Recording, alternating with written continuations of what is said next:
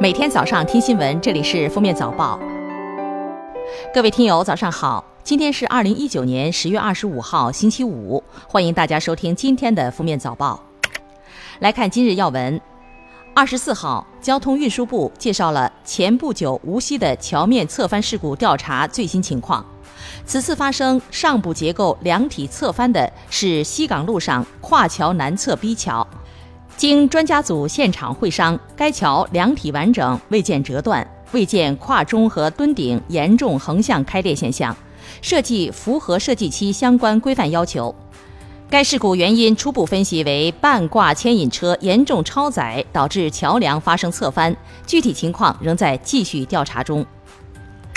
在二十四号的交通运输部十月例行新闻发布会上，交通运输部新闻发言人表示，已启动包括深圳市、河北雄安新区等第一批十三个区域交通强国建设试点工作，力争用一到两年时间取得试点任务的阶段性成果，用三到五年时间取得相对完善的系统性成果，打造一批先行先试样板。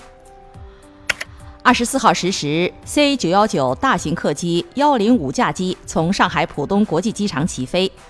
经过一小时三十七分钟的飞行，完成了多个试验点及对飞机各系统进行了初始操作检查。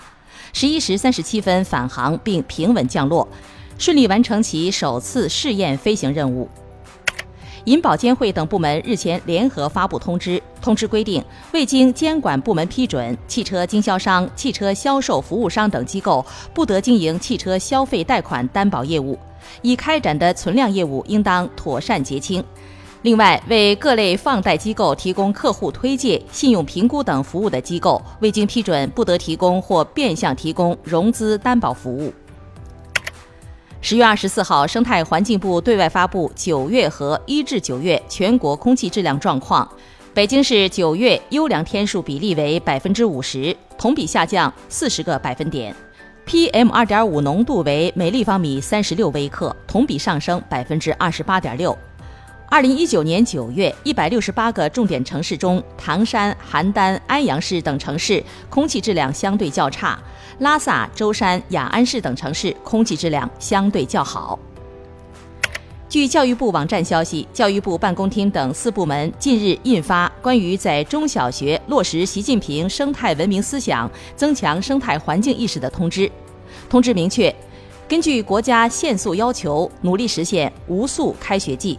学校不得强制学生使用塑料书皮，尤其不能使用有问题的塑料书皮。下面是热点事件：十月二十四号，上海市普陀区大渡河路金沙江路路口发生重大交通事故，一辆白色轿车沿途碰撞多名路人，目前已致两死十二伤。肇事驾驶员陈某某正在抢救，尚未排除酒驾、毒驾嫌疑，具体事故原因正在调查中。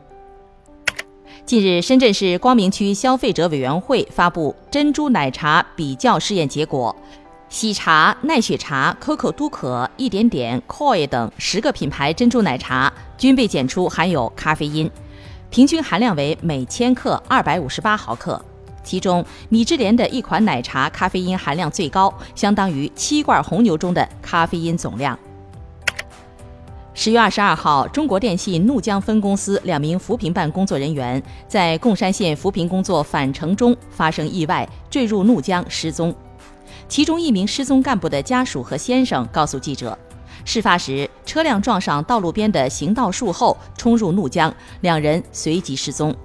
据扶贡县委宣传部称，截至二十三号十七时，失踪人员尚未找到。二十三号，云南沅江县烈日炎炎，最高气温为三十五摄氏度。沅江县为低海拔干热河谷气候。今年截止到十月十号，沅江三十五度以上的高温日数已达到一百四十六天，三十七度以上的高温日数达到九十四天，是沅江县从一九六一年有气象记录以来的高温日数最多年份。下面来听国际新闻：电子护照封皮内含有储存个人信息的芯片和读取装置，是护照安全的核心材料。